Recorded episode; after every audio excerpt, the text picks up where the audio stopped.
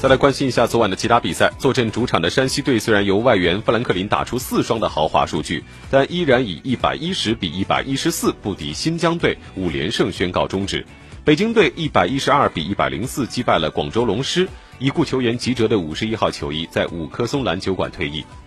先来看山西队，堪称本赛季开赛以来最大的一匹黑马，在富兰克林超强的表现助推下，山西杀入联赛积分榜的前三，直逼广东、新疆两强。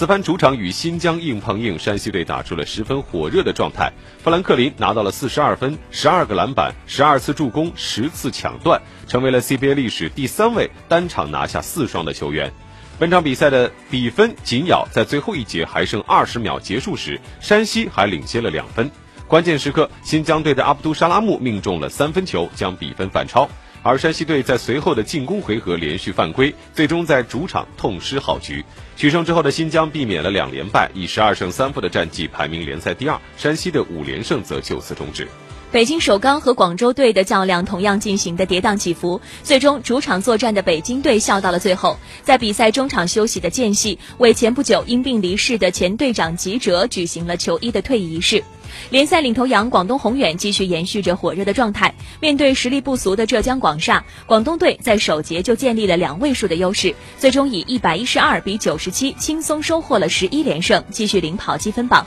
在其他的比赛当中，青岛九十四比七十三大胜深圳，山东一百零七比九十二轻取江苏，浙江一百二十比一百零三战胜八一，辽宁一百一十七比一百零四击败同曦。这里是九四零体的。